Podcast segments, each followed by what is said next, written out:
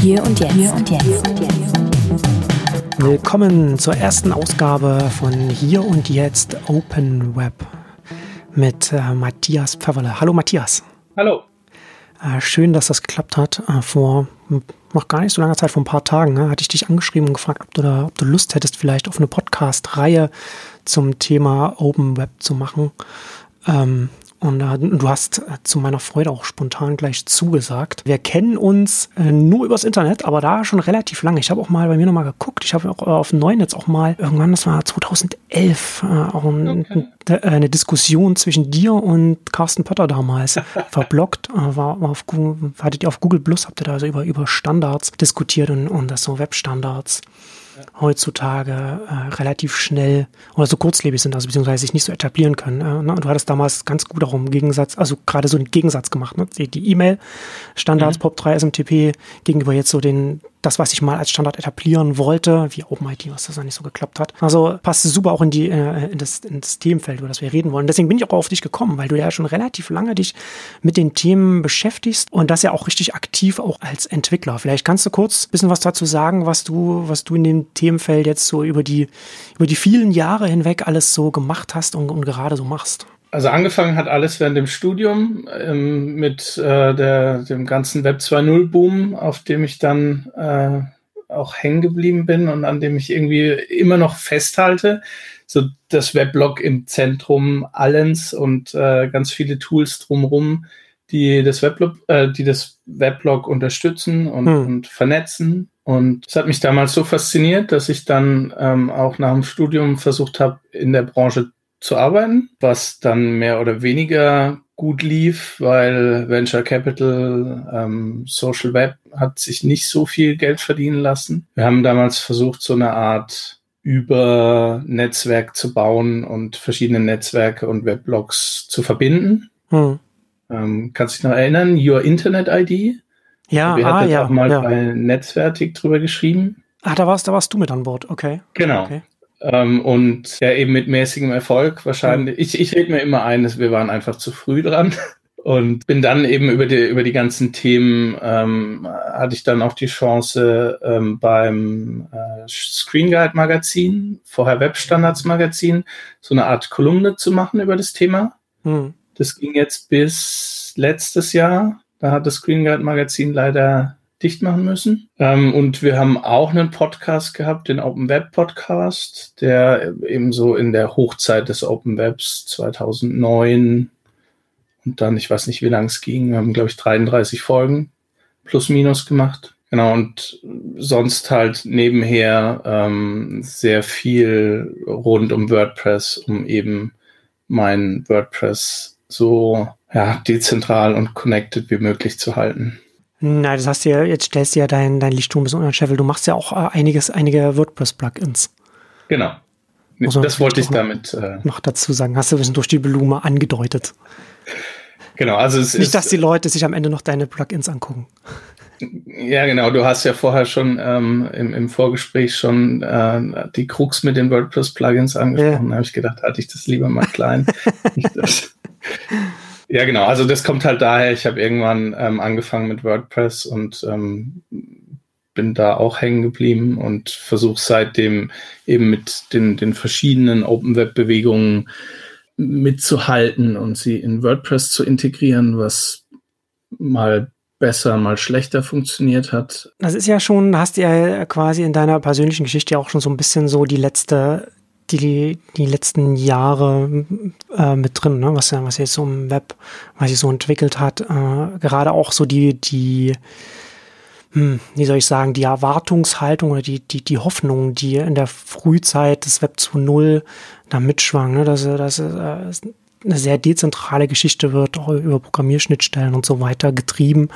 Da haben wir ja damals alle auch dran, äh, dran geglaubt oder, oder gehofft, dass sich das so, dass sich das so entwickeln würde, was ja zu einem, zu einem Teil sich nicht so entwickelt hat. Ich glaube übrigens auch, dass, was du vorhin gesagt hast, ähm, dass ihr mit eurem Startup wahrscheinlich noch zu, äh, zu früh dran wart, ist auch so ein Thema, worüber man äh, auch reden kann, dass wir natürlich heute, 2019 jetzt, nochmal auch gerade für solche dezentralen Geschichten nochmal einen ganz anderen Kontext haben als 2009, 2008, vor, vor über zehn Jahren. Schon, schon alleine was die mögliche Nutzerschaft angeht. Ne? Also wenn wir dann vielleicht dann, das wollen wir in irgendeiner anderen Ausgabe nochmal ausführlich drüber sprechen. Aber ich, ich finde zum Beispiel super faszinierend, was bei Mastodon gerade basiert. Mhm. Ähm, so ein, eine dezentrale Alternative zu Twitter, sage ich jetzt mal. Also im Grunde genommen, so, ich würde so kann man es zusammenfassen, aber genommen, ich finde halt schon, dass man so Microblogging eigentlich als ein eigenständiges Genre sehen kann und da ist Twitter quasi der Pionier und natürlich das dominierende, das, der dominierende Anbieter, was das angeht, aber Microblogging kann ja auch, das kannst du auf deinem eigenen Blog machen, das kannst du dann aber auch in so einem an so einem Netzwerk machen. Und worauf, was ich eigentlich sagen wollte, ist, dass so etwas wie Mastodon, glaube ich, vor zehn Jahren nicht funktioniert hätte, wahrscheinlich auch nicht mal vor fünf Jahren, aber heute äh, funktionieren kann, weil zum einen sehr viel mehr Leute sowieso online sind und natürlich auch zum Teil auch Leute schon an das Format selbst rangeführt wurden über einen Twitter und dann aber vielleicht aus verschiedenen Gründen dann den Dienst selbst verlassen haben, aber trotzdem Spaß an dem Format haben. Und auch noch so Infrastruktur da ist, ne? zum Beispiel also der, der, der Macher von, von äh, Mastodon oder der Hauptentwickler, sage ich jetzt mal, der finanziert sich über, über Spenden, über Patreon und sowas. Ne? Das finde ich schon mal so eine ganz interessante Entwicklung, weil das ist ja auch was, was, worüber wir auch reden müssen hier, oder worüber ich gerne reden möchte, auch in, in der Podcast-Reihe, weil das Thema Open Web ja auch schon stark auch ein bisschen daran krankt, wie sich die, die das aktiv vorantreiben und die etwas daran machen, auch gerade auch auf der Entwicklungs Entwicklungsseite, wie die sich refinanzieren, wie die Zeit refinanziert werden soll, die man da reinsteckt. Und ich glaube, das ist schon auch so nochmal so ein, also gibt noch andere Herausforderungen, aber das ist schon so eine, so eine größere Herausforderung, da irgendwo einen Weg zu finden, dass man das auch nachhaltig hinbekommt. Ja, damit steht und fällt ja auch mein Engagement in dem ganzen Bereich. Und deswegen ist es bei mir halt auch äh, weitestgehend Hobby geblieben. Ja, genau. Also es ist halt zumindest in Deutschland kein Thema, mit dem sich groß Geld verdienen lässt.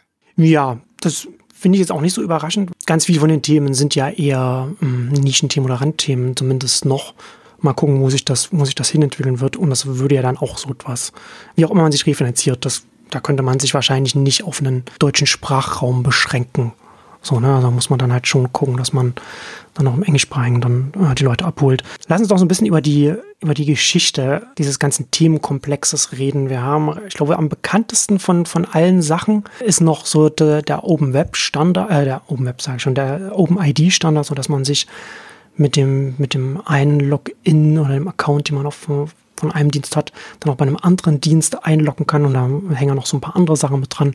Carsten Pötter hat er damals auch äh, auf, auf Neunetz auch immer so ein bisschen drüber geschrieben. Mhm. Und du hast ja damals, ich weiß, hast du nicht auf deinem Blog dann auch so ein bisschen dort da drüber geschrieben? Ich, ich glaube zumindest, dass, dass das so die Zeit war, wo ich, wo ich aufmerksam geworden bin. Alles zum Thema Open Web. Alles mitgenommen. Also OpenID war mehr, glaube ich, sogar mehr oder weniger die, die, die, das erste, die erste Spezifikation, wo ich dann in dieses ähm, weitere Thema Open Web reingekommen bin, ja. Ja, und das ist ja schon auch mal so mal so eine interessante Entwicklung gewesen. Ne? Also weil das ist ja auch, das ist ja auch so ein, so ein Protokoll und das finde ich finde das ja ganz interessant, was, was Carsten Haus bei der Diskussion da geschrieben hatte, die ich jetzt im Vorfeld nochmal rausgekramt hatte. Oh, die von, von, von, von 2011. Ja, ich habe das auch noch, das war noch wirklich nur irgendwie eine Minute, bevor wir irgendwie angefangen haben mit Reden. Ähm, ich kann dir das ja mal schnell rüberschicken. Moment, ich schicke dir das mal hier in den Chat rein. Da hat Carsten dann auch eine, eine ganz gute Anmerkung gemacht, nämlich kann man wirklich von, von Protokollen, die sich, die sich nicht etablieren, von Standards reden, ne? dass man eigentlich letzten Endes so unterscheiden muss zwischen, so dass, dass ein Standard ja letzten Endes nur ein mhm. Protokoll ist, der sich auch etabliert hat. Das fand ich, das fand ich eine ganz, ganz gute Beobachtung, jetzt nochmal das, äh, das zu lesen. Naja, wobei da, da gibt es ja diese zwei Sichtweisen. Das eine ist halt, ähm, W3C und so weiter als Standardisierungsgremium, ja, die ähm, behaupten natürlich hm. auch, alles, was sie neu spezifizieren, ist ein Standard. Ähm, und auf der anderen Seite hast du dann halt alles, was irgendwie so aus der Community rauskommt. Und da kann man, glaube ich, wirklich nur von Standard sprechen, wenn es halt de facto das Format ist, was jeder benutzt. Ja, was jeder dann in dem An Anwendungsfeld, für den es gedacht ist, dann auch benutzt. Genau. Ja, bei OpenID fand ich ja also jetzt so äh, interessant. Das wurde ja, zumindest war das mal für eine Zeit lang so, dass es ja auch von einigen äh, größeren Providern auch unterstützt wurde. Also ich meine, dass zumindest der Login, nicht der Login von Twitter auch mal darauf basiert, so dass man quasi über OpenID sich dann mit dem, mit dem Twitter-Account dann woanders einloggen konnte. Bei Twitter weiß ich es nicht. Und, bei oder, Facebook bin ich mir ziemlich sicher, dass ja. die einen OpenID-Login hatten bei sich. Ja, das hat ähm, sozusagen die Integration von, wenn jetzt, wenn jetzt jemand anders sich da, äh, äh, sich da ranhängen wollte, dann konnte man über OpenID sich dann an den Facebook ranhängen oder, oder an den Twitter oder sowas. Ne? Also das war nicht andersrum, dass man jetzt nicht mit einem Account von, weiß ich nicht, vom eigenen Weblog sich dann bei Facebook einmelden konnte, sondern es war halt immer in die andere Richtung. Aber das, aber das ist ja dann alles auch, war ja auch alles nur temporär, ne? Also es gibt keinen mehr, der, der das jetzt noch in irgendeiner Weise unterstützt oder irre ich mich da? Das kommt drauf an, wie, wie weit du das OpenID fasst. Also hm. OpenID ähm, ist ja nicht so, wie du es auch im Vorgespräch mal definiert hast, tot. Es hat sich einfach nur gewandelt. Mittlerweile heißt es halt OpenID Connect und ist sagen wir mal, im, im wie, wie fasst man das am besten zusammen, im, im Business-Bereich immer noch der Login-Standard, den man benutzt. Hm. Ist halt nur aus dem, dem ganzen Open Web oder, oder Consumer Web ähm, verschwunden, weil es halt mittlerweile einfach zu komplex geworden ist. Ja. Also da kurz zum Verständnis, also OpenID ist ja ursprünglich aus der, der ganzen Weblog-Szene rausgekommen, eben genau aus dem Grund, um sich schneller bei anderen Blogs einzuloggen, um zu kommentieren. Das heißt, hm. das ist eigentlich ein, ein, ein Produkt des Web 2.0 und hat sich dann über die Jahre äh, immer weiter entwickelt, es kam immer mehr dazu, dass es irgendwann dann auch interessant wurde für, für größere Firmen wie eben Facebook, Google, Yahoo, MySpace damals noch, die, die das Ganze dann nochmal gepusht haben. Und mhm. Das war dann so eine Win-Win-Situation. Also ähm, OpenID ähm, hat sich dann natürlich an die ganzen Großen gewandt oder konzentriert, weil das natürlich Ruhm bedeutet hat und umgekehrt hat äh, Google, Yahoo und so weiter ähm, haben sich mit OpenID beschäftigt, weil es andersrum dann halt auch für Publicity gesorgt hat ich glaube, so 2008, 2009 war irgendwie fast jede Woche auf TechCrunch irgendwas. Äh, XY macht jetzt OpenID. Und die haben dann äh, den, den, den Standard auch weiter geprägt, eben in eine Form, wo es jetzt für eine, für eine private Webseite einfach nicht mehr handelbar ist. Ja, das ist ja schon auch ein nicht zu unterschätzender Erfolg auch für OpenID gewesen, ne? dass man da so diese großen Konzerne oder diese großen Anbieter dazu gebracht hat, sich damit zu beschäftigen. Wie, äh, inwiefern kannst du dich noch erinnern, gab es dann da, das ist ja, was ja sowas in so ein Thema ja dann auch mal ist, dass es dann so unterschiedliche Implementierungen gibt. Das ist ja dann nicht, dass, dass dann nicht immer alles gleich ist. War das damals auch ein Thema bei OpenID? OpenID gibt es ja, also die, die klassische Variante, Variante hat, glaube ich, drei Versionen. Es gibt OpenID 1.0, 1.1 und 2.0. Und dann gibt es auch von den jeweiligen Versionen nochmal ähm, unterschiedliche Implementierungsrichtungen, ähm, Verschlüsselungsmöglichkeiten, die du nutzen kannst. Ja, also es war definitiv ein Thema, dass du, dass der OpenID, ähm, wenn du einen OpenID Login bei dir anbietest, dass du für, für Spezialanbieter auch ähm, Speziallösungen einbauen musst. Hm, ja. Also Standard sehr weit gefasst.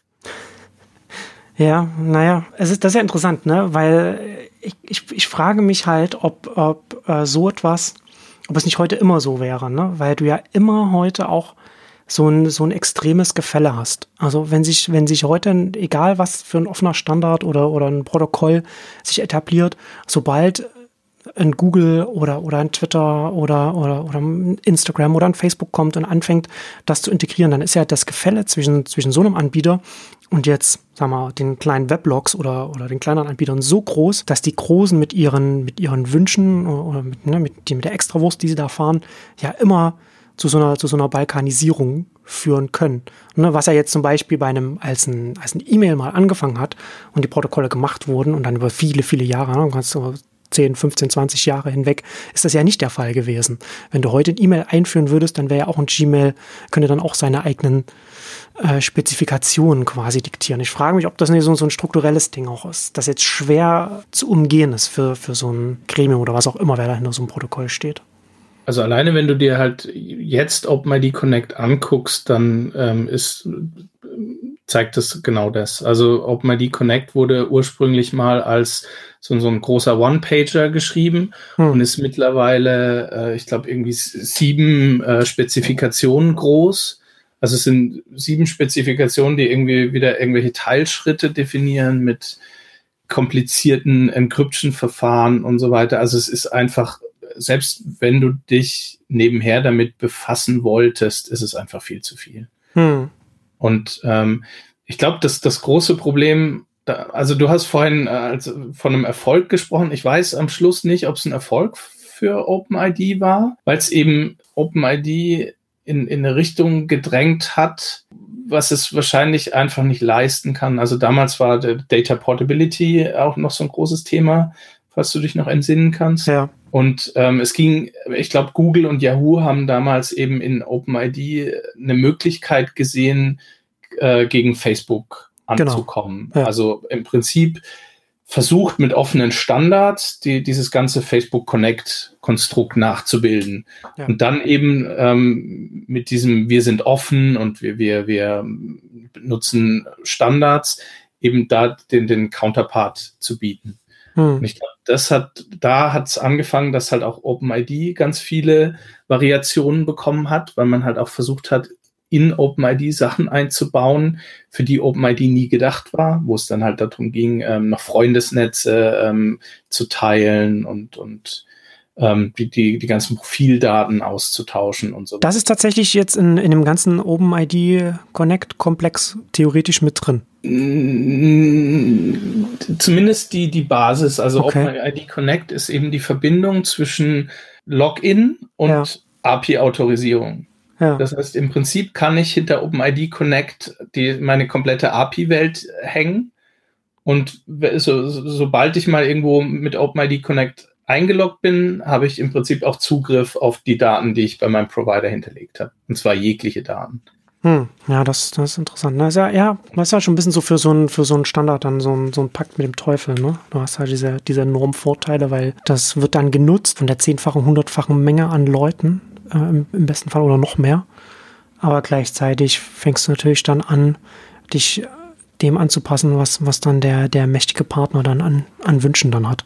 Und dann kannst du natürlich dann so ein bisschen so deine, deine Vision verlieren und dann dich quasi so verzetteln. Mhm. Hm. Wir haben ja das so neben OpenID gab es ja jetzt noch so andere, du hast ja schon angesprochen, es gab ja, ich weiß gar nicht, was, was es da noch so an, an, oder was es da immer noch so gibt an Standards oder Protokollen, was Richtung Data Portability angeht. Da gibt's ja, da gab es ja auch einiges, zumindest was da so um, um 2008, 9, 10, da ist ja relativ viel dazu, habe ich zumindest so im Kopf noch, da wurde ja auch relativ viel gemacht, oder? Aber das hat sich, aber das hat sich ja dann natürlich dann nicht so richtig durchgesetzt, weil natürlich so ein gleichzeitig mit dem Aufstieg von dem Facebook und Facebook da äh, nicht so da, das Interesse daran hatte. Ja, bei Data Portability halt jetzt auch wieder einfach zu früh dran. Jetzt mit äh, Datenschutzgrundverordnung wäre das wieder richtig ein Thema. Ja, stimmt. Ähm, ja, genau. Aber damals eben die Idee, also oder ich, ich glaube, der erste Schritt, um eben verschiedene Standards so lose zu koppeln, dass ich am Schluss ein Facebook Connect habe. Hm. ich glaube, RSS war noch ein Thema da drin. XMPP als, als das Java-Protokoll äh, wird noch irgendwie mit erwähnt. Genau, aber am Schluss war Data Portability leider auch nur so, so eine Art Sprungbrett für beide Seiten. Also Data Portability von der einen Seite eben dieses, äh, wir, wir sind die Guten, wir haben, wir definieren die ganzen Open Standards und von der anderen Seite dann die ganzen Firmen, die gesagt haben, okay, wenn wir uns dem Data Portability anschließen, dann, dann kriegen wir ein bisschen von dem ganzen Ruhm ab. Aber letztendlich ist leider außer viel Marketing bei dem Thema Data Portability nicht rumgekommen. Es gab noch eine, eine Idee, die ganz cool war, aber da komme ich nicht mehr auf den Namen. Das war die Idee, so eine Art Portability Standard zu definieren, aber nicht in Form von, wie tauschen wir aus, sondern ein Format, das ähm, wenn du dich bei einer Plattform registrieren willst, dass du eben siehst, was für Austauschmöglichkeiten du dort hast. Also in Form von mein, mein Profil ist aus, also ich kann mein Profil mitnehmen, ich kann meine, meine Daten mitnehmen, ich kann meine Aktivitäten mitnehmen, sowas in der Art. Ja. Ich nicht mehr nennen, wie das, das, ist ja, das ist ja dann auch nochmal wichtig, ne? Nicht, dass du nicht, nicht nur, dass die technische Möglichkeit besteht, sondern dass man das auch dem, den, den Nutzern, den Nutzerinnen dann auch, sagen wir mal, leicht verständlich und gut sichtbar auch genau. darstellt, ne? dass, dass, dass die Information auch bei den, bei den Leuten ankommt. Aber das mit der DSGVO, das ist, das ist, das ist nochmal, finde ich auch nochmal eine interessante Anmerkung, die du da machst, weil im Grunde genommen wäre ja jetzt vielleicht sogar schon fast wieder der Zeitpunkt gekommen, wäre es fast eine Marktchance, da irgend, irgendwas aufzubauen. Gerade auch äh, vielleicht, na, wobei als Dienstleister weiß ich gar nicht, inwiefern was man, was man da machen könnte. Aber das tatsächlich. Ist wieder nicht datenschutzkonform als Dienstleister. Ja, da hast du, das, da hast du ja extrem viel Auf, Aufwand, wenn du dann. Ich meine jetzt auch eher als Dienstleister im Sinne von, dass du äh, für einen bestehenden, zu einem bestehenden Anbieter gehst und dem hilfst, so eine Datenportabilität in das eigene System einzubauen. Aber wahrscheinlich, okay, ist das, ja. wahrscheinlich ist das auch nicht so, so, so super sinnvoll. Aber tatsächlich ein interessanter Gedanke, ne? ob daraus, ob daraus nicht, weil das ja letztendlich auch eins der, das ist ja sozusagen der einzige Lichtblick bei der ganzen DSGVO, die, die, die, die mich ja wirklich wahnsinnig macht mit ihrer, mit dem, mit dem, mit dem, mit dem blödsinnigen Heran, mit der blödsinnigen ja. Herangehensweise. Aber diese, zu sagen, dass, dass, dass die Daten exportiert werden können müssen, äh, dass, es, dass das möglich sein muss und dass es auch in der Form möglich sein muss, sodass die Daten dann mitgenommen werden können, woanders sind. Und das halt bei so Themen wie ähm, Spotify-Playlists und so etwas. Ne? Mhm. Das ist ja schon, das ist ja schon etwas, Ne, gerade wenn man, wenn man, wenn man als Nutzer so einen Dienst benutzt und dann über die Jahre hinweg das so personalisiert, also sich so Sachen anlegt und, und dann über die eigene Nutzung und so weiter, das, das ist ja auch etwas, nicht das einzige, aber das ist auch ein Stein, der, der einen dann an so einem, an so einem Dienst halten kann, ne? weil man dann halt nicht einfach, wenn man das über Jahre hinweg nutzt und sich dann die ganzen Playlists dann im Fall, im Beispiel Spotify angelegt hat, und dann jetzt zu einem anderen Anbieter wechseln will und dann anfängt, seine 100 Playlists äh, nochmal noch neu anzulegen, das ist natürlich dann, äh, da haben die wenigsten Leute äh, Lust drauf und dann wird dieser Wechsel, werden die Kosten für den Wechsel, die, die steigen ja dann. Und das dann auch zu regulieren und zu sagen, es möglichst einfach zu machen, äh, es ist eine total sinnvolle Sache. Ja, nicht nur einfach, sondern also das war auch damals ein Punkt, äh, wo sich Data Portability stark gemacht hat, das Ganze interoperabel zu haben. Also einfach nur den, den, ähm, den Export und Import, also den Export zu ermöglichen, bringt mhm. mir ja nichts, wenn ich keine Möglichkeit habe, das auch irgendwo anders wieder reinzubekommen. Das heißt, es muss ja irgendein Gremium geben, was sich eben auf Formate einigt, wie gewisse Daten auszutauschen sind. Und bisher ist meines Wissens in der Datenschutzgrundverordnung da überhaupt nichts drin. Ich glaube, da gibt's nur so eine Minimalanforderung von CSV. Und damit ja, ja. ja noch nichts gewonnen. Nee, das ist halt eher so, ein, ne, eher so eine Idee, die man da. Das wäre eigentlich theoretisch, ne, das wäre für, einen, für, eine, für eine EU auch ein, ein gutes Projekt, da äh, so etwas zu finanzieren.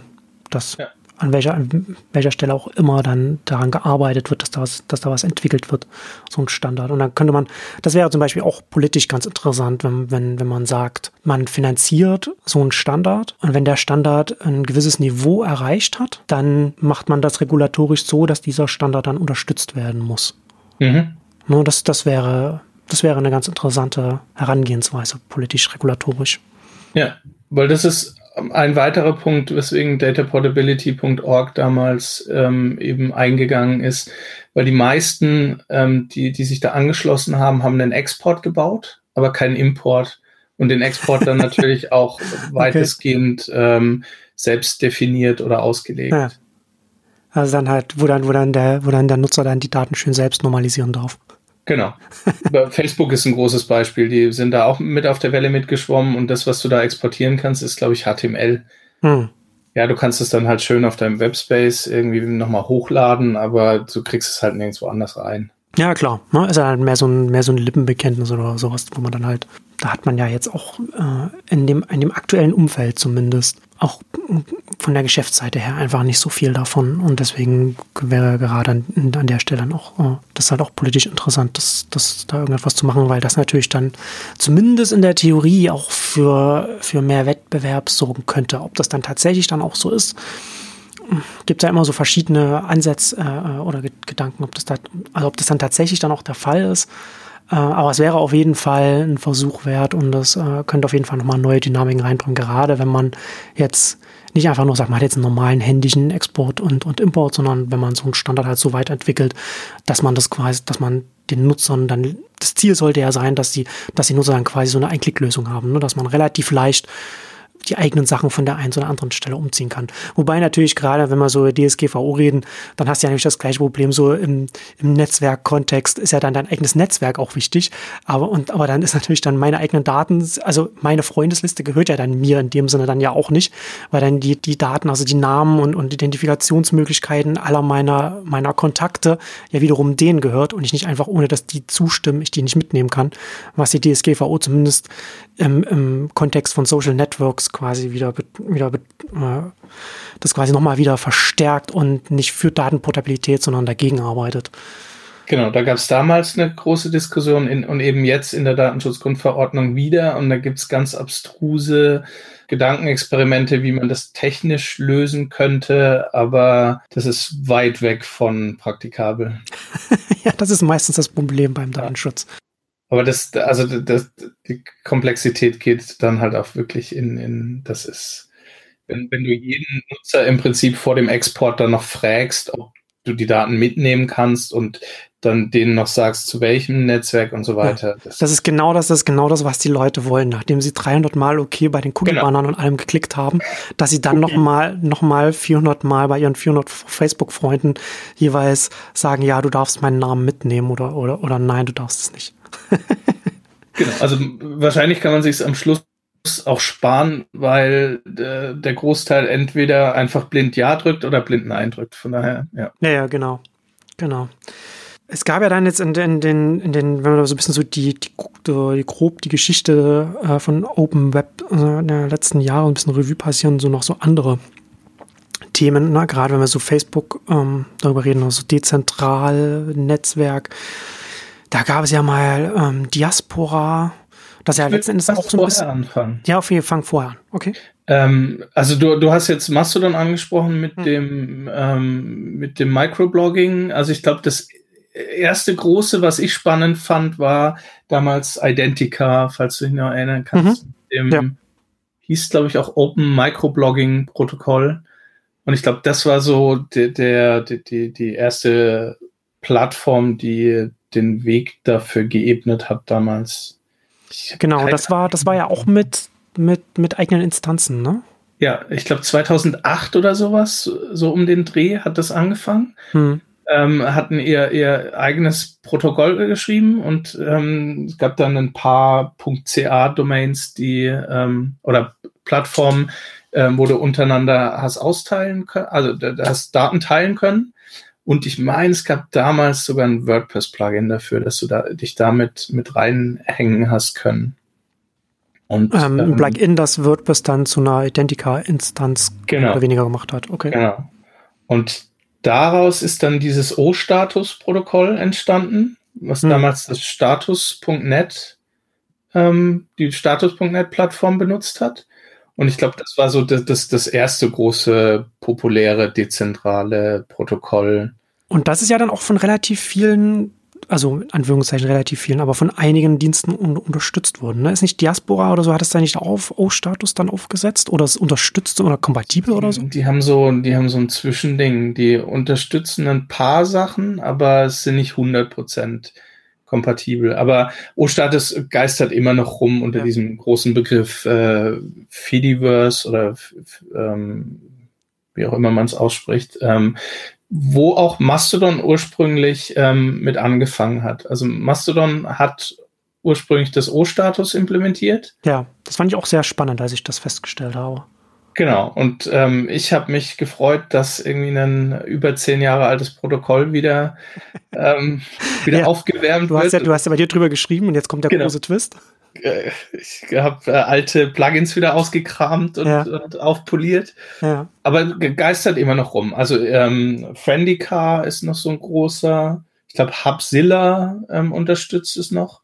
Also es gibt noch, ähm, noch etliche Plattformen, die das heute noch unterstützen oder als, als Hauptformat, als Hauptprotokoll haben. Hm. Ja, das Interessante finde ich ja da, ne, dass gerade wenn du sagst, wenn man sagt, man hat jetzt einen, einen dezentrales Microblogging-Netzwerk wie ein Mastodon, wo es schon verschiedene Instanzen geben kann und das unterstützt dann auch noch oder setzt auf so einen offenen Standard auf, dann macht das ja dieses Netzwerk selbst nochmal, öffnet es ja auch, ne, dass, dass, dass er quasi nicht diese Instanzen, dieses, dieses Netzwerk quasi ein geschlossener Kosmos ist, sondern dass auch andere Dienste, die auf den gleichen Standard setzen, in Mastodon rein und raus gehen können, sodass man als ein Mastodon-Nutzer dann auch äh, über einen, diesen Protokoll dann auch anderen führen kann. Aber du hast jetzt auch bei dir ja auch schon drüber geschrieben, dass das ja jetzt bei äh, O-Status und, und Mastodon jetzt ja auch nicht mehr von Dauer ist.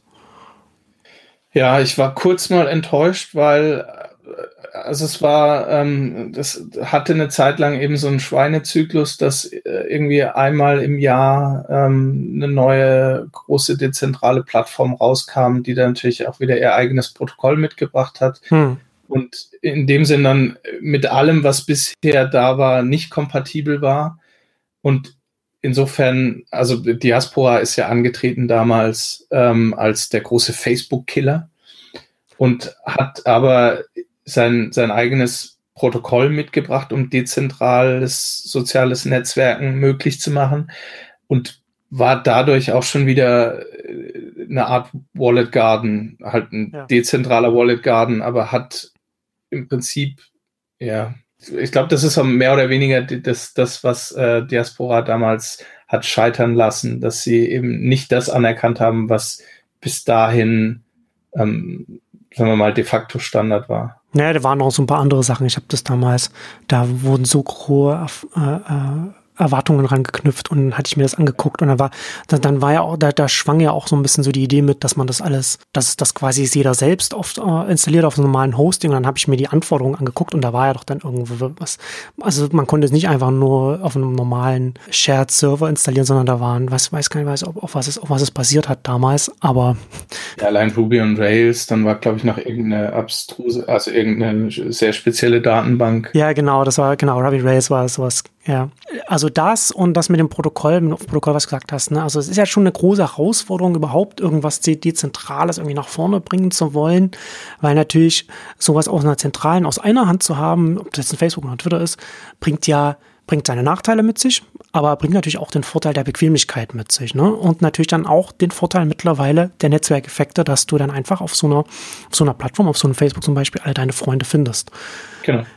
Und das musst du, und dagegen musst du erstmal irgendetwas auch nur ansatzweise Sinnvolles, Nützliches entgegensetzen. Und das kannst du nur, wenn du wirklich dich wirklich überall reinhängst, es so einfach wie möglich machst und, und auch versuchst, mit, mit, mit bestehenden offenen Protokollen mitzuarbeiten, selbst wenn das nur, keine Ahnung, von ein paar zehntausend Leuten oder so benutzt wird. Das ist schon, selbst das ist schon viel wert, aber wenn man so quasi bei Null anfängt, dezentral machen möchte und dann alles nochmal neu macht, da sind die Hürden so hoch, das ist einfach nicht zu schaffen, da irgendwie den Stein ins Rollen zu bringen.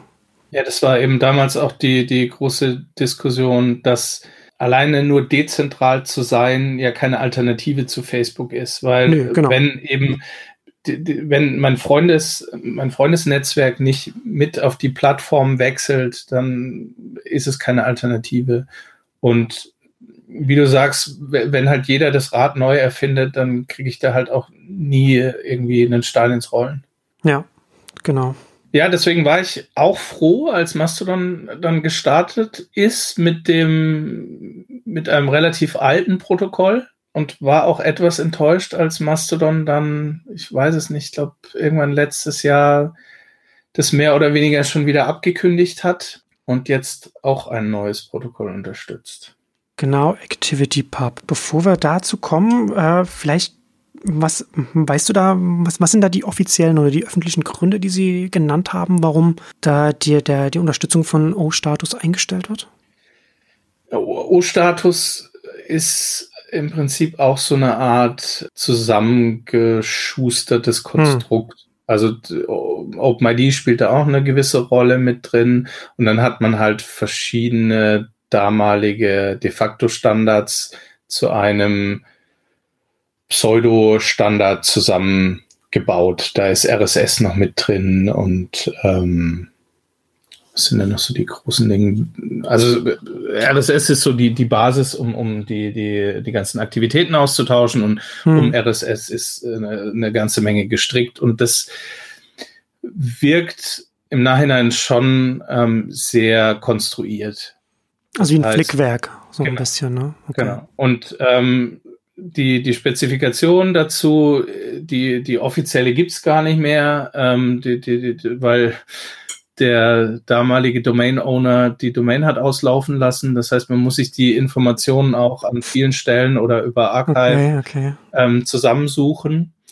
Ähm, und die ist auch, also wenn OpenID Connect irgendwie sieben Standards braucht und sehr overengineert ist, ist O-Status das genaue Gegenteil und lässt halt auch sehr viel Interpretationsspielraum.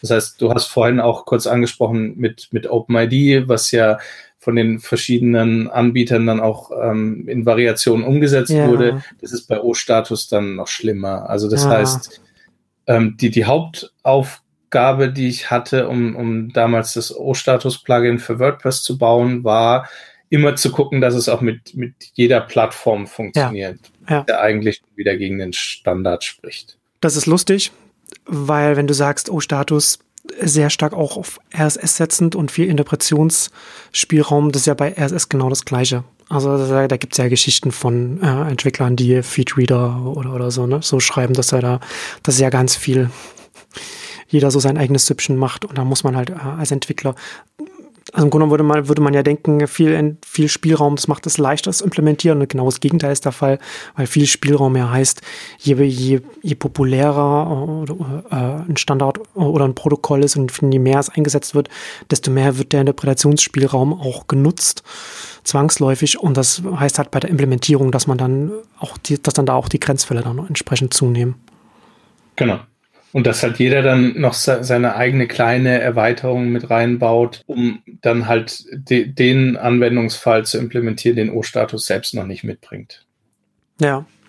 Also da war erstmal so eine Enttäuschung da. Und jetzt ist aber so ActivityPub, der, der New Kid on the Block quasi. Genau, der neue heiße Scheiß. Ja. Und das sieht aber, da, da bist, das findest du aber ganz gut, oder? Also da bist du, du, du bist da ganz angetan davon, habe ich den Eindruck. Zumindest als ich damals den Blogpost geschrieben habe, äh, war ich sehr angetan. okay, okay. Also, also was mich auf alle Fälle freut, ist, dass jetzt eben das W3C die Thematik erkannt hat und in den letzten Jahren sehr viel dafür getan hat, auch so das Thema soziale Netzwerke ähm, als Thema mitzunehmen. Und ähm, da können wir auch mal noch eine Folge drüber machen. Es sind extrem viele Protokolle in die Richtung entstanden. Hm. Und unter anderem dann eben auch das äh, ActivityPub-Protokoll, was relativ allumfassend dieses, dieses äh, ganze dezentrale soziale Netzwerken spezifiziert. Aber am Schluss ist leider dann doch wieder ähm, sehr viel Spielraum drin. Das heißt, ähm, um ActivityPub umzusetzen, musst du leider doch wieder sehr viele Sonderlocken implementieren. Also Abhängig also von dem, von der Plattform, die du implementieren willst. Also äh, sprich also, dass wenn das sich durchsetzt, dass das dann auch in eine ähnliche Richtung geht, wie wir das jetzt schon bei OStar, so RSS oder anderen gesehen haben, dass es dann von der Implementierung dann aufwendiger wird. Also, um, um, um naja, vielleicht nochmal aus einem anderen Gesichtspunkt, was ich, ähm, was mich eben fasziniert hat an dem, ist, dass man, ähm, glaub, äh, ich glaube, mittlerweile gelernt hat, dass es eben, dass das Protokoll nicht das Wichtige ist, sondern ähm, dass man eben sich auf eine Plattform konzentriert und das Protokoll einfach nur als, als Unterbau benutzt. Also dass hm. das Protokoll eben nicht das Alleinstellungsmerkmal ist, sondern die Notwendigkeit, um dezentral äh, zu kommunizieren. Und dass der Großteil aller bisherigen dezentralen Plattformen ähm, auf ActivityPub wechseln. Das heißt, man hat mit ActivityPub, ich würde sagen, in den nächsten ein, zwei Jahren, glaube ich, ein Protokoll, auf das sich alle einigen. Ja. Diaspora ist noch so ein bisschen am Hadern. Da gibt es auch interessant. Das ist ja dann, dann haben sie halt Pech gehabt, wenn sie die einzigen sind, die da nicht. Genau, ne? Also das ist ja schon, so wie du das jetzt äh, darstellst, äh, scheint es für mich schon so äh, zu sein, dass man dann daran einfach nicht vorbeikommt. Würde ich jetzt ähm, so sagen. Also im Mastodon ist ja von Anfang an so gebaut worden, dass es eben einfach nur darum ging, eine schöne UI zu haben und Microblogging zu machen. Ja. Und ähm, eben der, der Unterbau war ihm egal, deswegen hat er damals eben auf O-Status gesetzt, als, sagen wir mal, noch weit verbreitetste ähm, Protokoll. Und deswegen verstehe ich schon auch, dass er jetzt sagt, okay, er, er geht jetzt halt ähm, mit der Zeit und unterstützt ActivityPub, weil man halt auch merkt, dass wirklich alle anderen auf, auf das Format wechseln. Woran, woran liegt das, dass sich das jetzt so durchsetzt? Ist es, ist es, dass es quasi vom W3C so den, den offiziellen Stempel drauf bekommt und das hat dadurch dann jetzt den, den Pfad aufgenommen? Oder wie, wieso haben sich, wieso zeichnen Sie das ab, dass sich da alle darauf jetzt geeinigt haben? Ich glaube, das spielt natürlich schon auch eine große Rolle. Also mit dem W3C ist dann natürlich ähm, viel mehr also es steckt bisschen was dahinter. Man ja. kann jetzt davon ausgehen, dass das nicht in, in den nächsten zwei Jahren jetzt wieder von der Bildfläche verschwindet, sondern da, da ist eine Organisation dahinter, da wird Geld investiert. Ähm, da sind halt auch die, die ganzen Großen mit drin. Das heißt, ähm, die Wahrscheinlichkeit, dass vielleicht halt auch irgendwann mal ein Big Player darauf wechselt, ist auch nicht ganz abwegig. Hm. Ähm, und zum anderen ist es halt auch glaube ich, das erste Mal ein Format, was so, so ziemlich alle Bereiche abdeckt, was dezentrales Netzwerken ähm, mitbringen muss. Also im O-Status ist gewachsen und es wurden immer mehr Sachen mit drangehängt, hat mal irgendwie das ähm, Austauschen von den Freundes, äh, den, den Kontaktdaten gefehlt, hat man geguckt, was ist, was schwirrt so im Netz gerade rum und hat das mit dran geflanscht.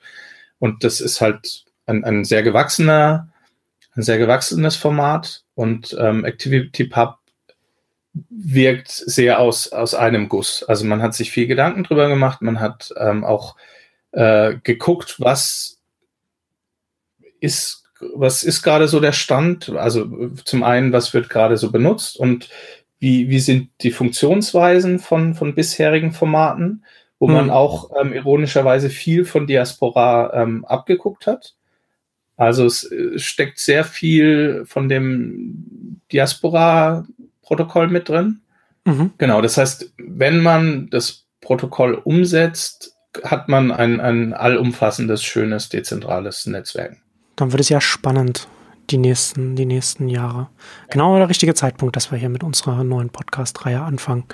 Bevor wir zum Ende kommen, vielleicht noch kurz, wie, wie ist denn da jetzt der Stand eigentlich sowieso so Microformats? Wird das noch, ist, ist das noch ein Thema? Weil das war ja eigentlich schon auch so ein sowas. Mein so, Lieblingsthema. Ja. Ha, schwierig zu sagen. Also ich bin gerade am, am Hadern. Also es gibt ähm, noch eine zweite Bewegung, die mir eine, eine Herzenssache ist. Die nennt sich das Indie-Web.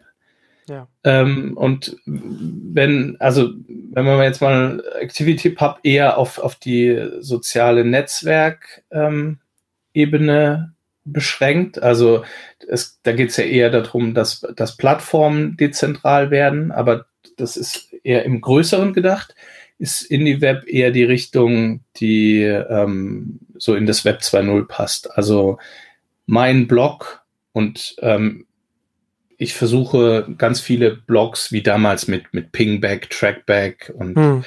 ähm, so weiter untereinander zu vernetzen. Und ähm, die setzen sehr auf Microformats. Also mal kurz als, als äh, Erklärung, Microformats ist ein, eine Websemantik oder sind Websemantics, die ähm, Formate definieren, dass du dein HTML so auszeichnen kannst, dass es maschinenlesbar ist. Ja. Das ohne Erweiterung. Also sie machen das mit den Class-Attributen. Das heißt, das ist 100% HTML ohne irgendwelche abstrusen Erweiterungen. Ich mag es immer noch, weil ähm, man sich eben Gedanken macht, wie man das HTML schreibt, was ich immer noch sehr schön und wichtig finde. Aber ähm, es ist auf der anderen Seite ein Format, was du extrem schwierig umsetzen kannst und zumindest als Nicht-Fachmann. Weil das Schöne an ActivityPub ist, das ist alles, das ist irgendwie eine, eine Nebenwelt, das sind alles irgendwelche APIs, die, die muss niemand sehen auf der Webseite, die hängen irgendwo nebendran, die kannst du, wenn wir jetzt ähm, für WordPress sprechen, die kannst du schön als, als API implementieren. Ähm, das ist überhaupt kein Problem. Der Kunde äh, oder der, der, der Seitenbetreiber bekommt davon überhaupt nichts mit. Ähm, und es funktioniert einfach. Bei Microformats ist es eben so, du musst deine Webseite zur API machen. Das heißt, das erste große Problem, du suchst dir dein Theme nicht nach der Websemantik aus. Also du, du willst ja nicht ähm, eins von drei Themes benutzen, nur weil sie Microformats können, sondern du suchst dir was aus, was hübsch ist. Hm, das hält die Entwicklung dann schon mal zurück. Ja, weil, also du, man müsste davon, oder man müsste alle WordPress-Theme-Entwickler dazu bekommen, dass sie Microformats umsetzen. Und das ist eben eine extrem schwere Hürde. Ja. Das heißt, ähm, ja. klar, wenn du, du, du bist Entwickler, du machst das für deine Seite, das ist alles super und das funktioniert gut, aber sobald du eben irgendein, irgendein großes CMS benutzt, dann scheitert das Ganze. Hm. Ja. Weil es eben Microformats versuchen, deine HTML, das HTML deiner Seite zur API zu machen. Ja, das heißt, ja, hast du schön zusammengefasst. Ne? Im Grunde genommen eigentlich eine sehr, also webnah wird es eigentlich gar nicht mehr als Idee, das weiterzuentwickeln. Aber gleichzeitig ist die Hürde, dass sich das verbreitet, dadurch natürlich extrem hoch. Weil, weil, weil es dann sozusagen über, über mehrere Bande dann äh, läuft, ne? dass man quasi die Theme-Entwickler davon überzeugen muss, dass die, den Zusatzaufwand zu betreiben, um, um das zu integrieren, damit das dann auch bei den Leuten ankommt, die äh, zumindest so weit sind, ein eigenes Blog zu betreiben, aber deswegen nicht automatisch ihr Theme selbst schreiben oder im HTML anpassen können. Genau. Und du musst halt auch immer mit der Technik kommen. Also du musst halt immer sagen, bitte installier dir ein Theme, was hm, Microformats hm. unterstützt. Und dann musst du eben schon erklären, was Microformats sind. Während bei ActivityPub reicht es halt, wenn ich dir sage, hier installier dir das ActivityPub-Plugin, dann geht's. Egal, was du für ein Theme installiert hast, egal, was du für andere Plugins hast.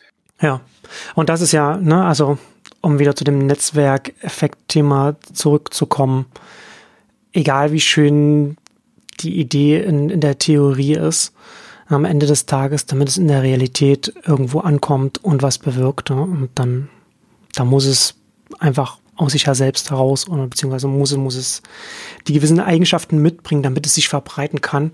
Und da, so traurig es klingt, aber da spricht äh, vieles dafür, dass Microformats da nie vorankommen werden solange sich, weiß ich nicht, da irgendwas, da müsste sich ja schon irgendwas grundsätzlich ändern. Oder vielleicht würde sich ändern, wenn zum Beispiel jetzt Automatic kommen würde und würde sagen, wir implementieren das, implementieren das jetzt in alle Themes, die wir rausbringen und machen das in alle Themes von WordPress.com rein. So, das wäre halt so etwas, wo, wo, wo, sich, wo sich das dann weiterentwickeln könnte. Aber abseits davon würde mir jetzt kein Fall, kein Szenario einfallen, wo aus dem heraus ich sagen würde, okay, da hat Microformance eine Chance. Ja, zumindest, also ich glaube, Microformats haben sich damals halt, ähm, oder die Community hat sich damals selbst getötet, als sie gesagt haben, sie machen eine, eine Version 2.0, weil das, was du ansprichst, ist in der Tat passiert. Also ich Ach, würde sagen, okay. ähm, 90, oh, nee, ich mache jetzt mal keine Prozentanzahl, aber ein, ein, ein großer Anteil an, an Themes auf WordPress.org ist Microformats kompatibel. Das gibt es, glaube ich, bei der Theme-Auswahl sogar als, als ähm, Kategorie, wo du sagen kannst, okay. gib mal alle Themes, die Microformats unterstützen. Hm. Und ähm, Google hat auch eine Zeit lang das als, als Semantik unterstützt, ähm, um diese, diese Vorschau-Dinger, wie, wie, nennt sich das dann, diese Vorschau-Snippets in der Google-Suche hm. schöner zu machen. Ja. Ähm, nur ist die Community eben jetzt auf eine 2.0 und das bis jetzt irgendwie alles nachzieht oder es besteht wenig Anreiz nachzuziehen, sagen wir so, weil mittlerweile. Das heißt, gibt es da nicht so viel Kom Kompatibilität zwischen den zwei Formaten oder was, oder was ist da das Problem? Also okay. das ist ein komplett neues Format. Ähm, okay, Wahnsinn, okay. Es gibt ein bisschen ähm, Rückwärtskompatibilität, aber also das, was das neue Format ausmacht, lässt sich nicht ähm, zurück. Also es ist nicht abwärtskompatibel. Das ist ja irre. Okay. Ja. Und mittlerweile hat halt äh, Google mit ähm, schema.org sein, seine eigene Websemantik hm. für ähm, Suchmaschinenoptimierung und von daher sind da Microformats leider auch raus. Das heißt, Microformats 2 ist der einzige Anreiz, das zu implementieren, eben diese Indie-Web-Bewegung. Und die ist extrem nerdig. Ja. Ja, schade, aber das ist, ist vielleicht, weiß ich nicht, vielleicht vorurteilsbehaftet, aber es kommt mir sehr, es scheint mir sehr typisch zu sein, dass man da quasi schon den Fuß in der Tür hat, aber dann ja. denkt, man ist dann halt überzeugt davon, dass man eine technisch noch bessere Idee hat und dann pfeift man sogar noch auf die Rückwärtskompatibilität und, und fährt dann quasi das ganze Ding vor die Wand damit. Ja, ja, interessant, aber das war mir zum Beispiel gar, äh, gar nicht bewusst, was ich da bei den Microformats da getan hatte. Das ist schon mal ganz interessant.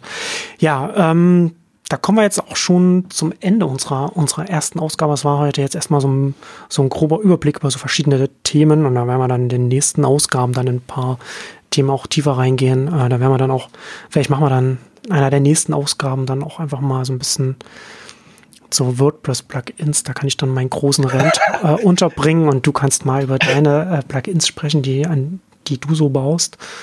Ähm, ich bin ein bisschen enttäuscht, dass es nicht mehr kam.